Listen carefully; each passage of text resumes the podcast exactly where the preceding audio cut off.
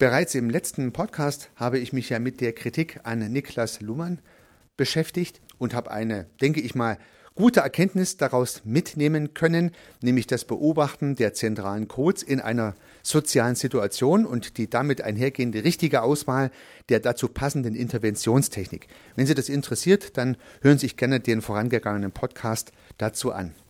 Aber die kritische Diskussion, die ich da gelesen habe, die ging noch einen Schritt weiter in ein anderes Themenfeld hinein und das hat mich persönlich schon ein bisschen betroffen und deswegen habe ich auch einen Podcast dazu in Erwägung gezogen und möchte den heute hier Ihnen vorstellen.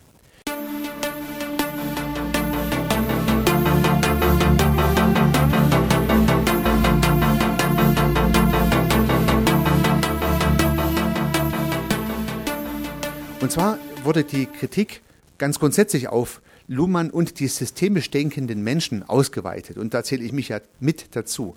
Also man sagte, Luhmann und die Menschen, die die systemische äh, Denkweise ihre eigen nennen, die sind passive Menschen. Wir sind passive Menschen. So stand es im Raum. Und die Kritiker an der Systemtheorie haben gesagt, ja gut, die Systemiker, die sagen ja, es kann so kommen, wie es kommen soll oder auch ganz anders. Ich kann ja intervenieren im sozialen System und es können vielleicht Resultate entstehen, vielleicht aber auch nicht.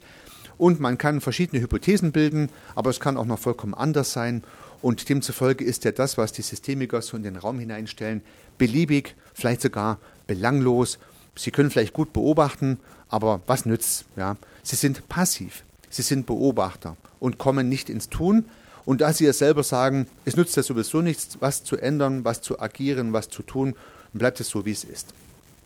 Man hat dann Luhmann in die Ecke der Konservativen hineingestellt. Also konservativ im Sinne von Konserve alles bleibt so, wie es ist, weil man ja sowieso nichts ändern kann. Ja, das wäre dann die passive Sicht der Dinge.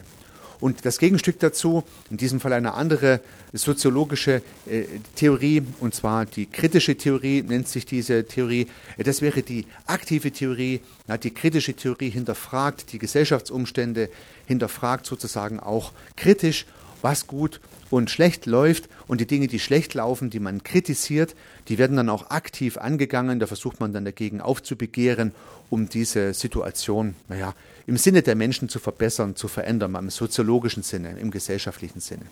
Also der systemisch denkende Passiv, weil er beobachtet und sagt, du kannst ja sowieso nichts machen, so jedenfalls die Kritik. Und in diesem Falle der kritisch Denkende, der dann auch ins Handeln kommt und sagt, okay, ich habe jetzt hier ein Defizit festgestellt und gehe es nun auch an. Und da hat sich bei mir Widerspruch breit gemacht. Und ich möchte Ihnen gern meinen Widerspruch vorstellen, weil ich glaube, auch Sie als Interessierte am systemischen Denken und Handeln würden sich vielleicht nicht gern als passive Menschen einsortieren. Und ich glaube, es lässt sich sehr gut herleiten, dass systemisch denkende Menschen keine passiv denkenden Menschen sind. Denn zunächst mal, eine gute Beobachtung einer Situation ist natürlich immer gut, um dann richtig agieren zu können. Und nie hat ja jemand gesagt, dass der Systemiker nicht agiert. Er interveniert ja, er tut ja was. Er macht ja Maßnahmen und Methoden oder nutzt Maßnahmen und Methoden, um soziale Systeme zu beeinflussen. Aber er ist sich der Begrenztheit seiner Möglichkeiten durchaus bewusst. Und da sehe ich jetzt sogar eine Stärke drin.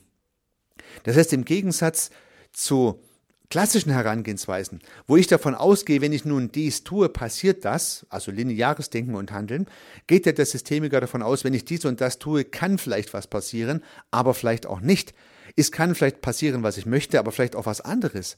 Ich kann nur verschiedene Hypothesen bilden und kann dann beobachten, inwieweit diese Hypothesen wahr werden oder eben auch nicht. Und die Bewusstheit der Begrenztheit der Aktionen im sozialen System gibt uns systemisch denkende Menschen doch viel mehr Kraft, um richtig zu agieren und wenn es nicht klappt, es nochmal zu versuchen, weil wir ja wissen, dass es nicht funktionieren muss. Ja, und ich meine, im Prinzip braucht man sich ja nur in seinem sozialen Umfeld umzuschauen. In der Familie, im Verein, unter Freunden oder auch im Unternehmen, im Geschäft. Nicht immer klappt es, wenn ich eine Intervention durchführe, dass die anderen sich so verhalten, wie ich möchte. Ja, ab und zu mal passiert überhaupt nichts, ab und zu mal passiert das Gegenteil.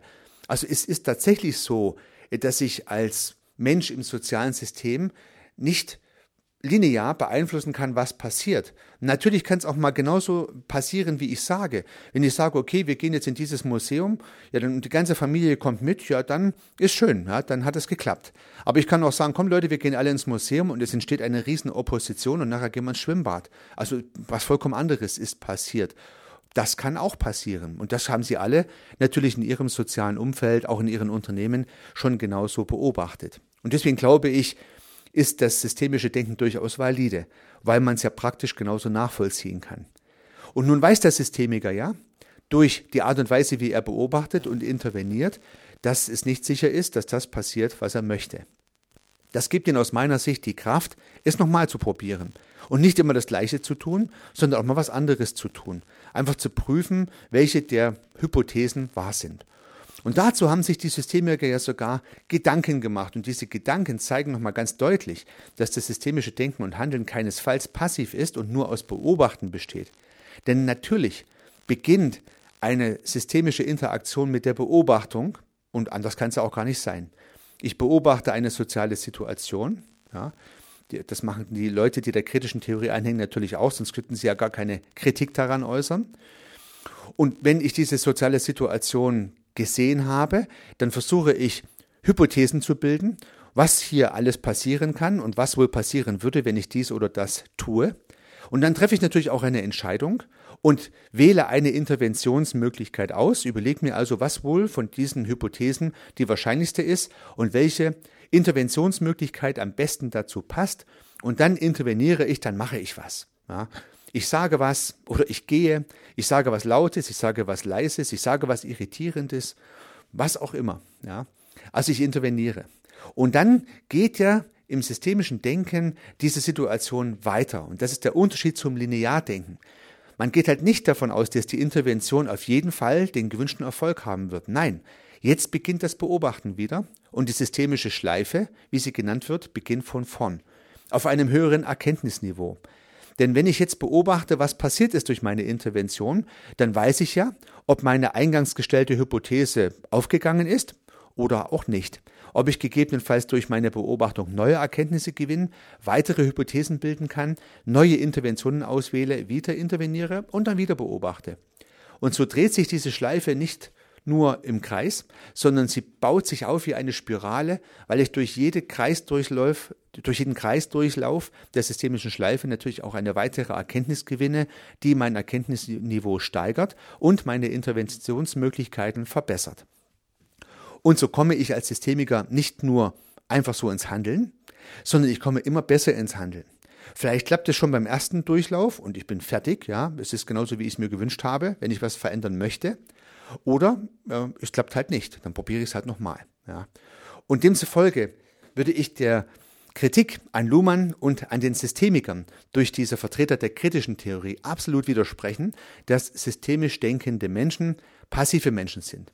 Sie agieren nur mit sehr viel Verstand, sehr viel Achtsamkeit, auch sehr viel Wohlwollen den Menschen gegenüber und lassen den Menschen und den sozialen Systemen ihre persönlichen Meinungen, drängen ihnen nichts auf und versuchen mit diversen Möglichkeiten dennoch naja, gewisse Richtungen, gewisse Ideen zu entwickeln und im sozialen System wirken zu lassen. In dem Sinne freue ich mich, dass ich systemisch denke und handle und das mache ich nun schon seit geraumer Zeit und bin ja auch viele Jahre Führungskraft gewesen und habe eine ganze Reihe von Menschen führen dürfen, auch sehr große Projekte leiten dürfen. Und ich kann tatsächlich aus eigener Erfahrung sagen, wer systemisch denkt und handelt, hat mehr Erfolg. Ja, er erreicht seine Ziele eher schneller und eher besser als der linear Denkende. Vielleicht hat der linear Denkende auch mal Glück und er interveniert und es klappt genau so. Und dann könnte er sagen, meine Theorie ist die richtigere. Aber er wird immer wieder auch Situationen haben, wo er scheitert. Und das ist halt beim systemischen Denken und Handeln gleich mit involviert. Das heißt, dass es auch schiefgehen kann, dass was anderes passieren kann. Das wissen Systemiker von vornherein, lassen sich weniger schnell entmutigen und versuchen es einfach neu. Stehen immer wieder auf, probieren was Neues und agieren weiter, um, naja, sagen wir mal, ihre Idee zu verwirklichen. In dem Sinne, liebe Zuhörerinnen, liebe Zuhörer, wünsche ich Ihnen beim Interagieren mit Ihren sozialen Systemen, beim Planen Ihrer Interventionen und beim möglichst erfolgreichen Durchführen der Maßnahmen stets sehr viel Erfolg Unternehmen Sie was, Ihr Heiko Rössel.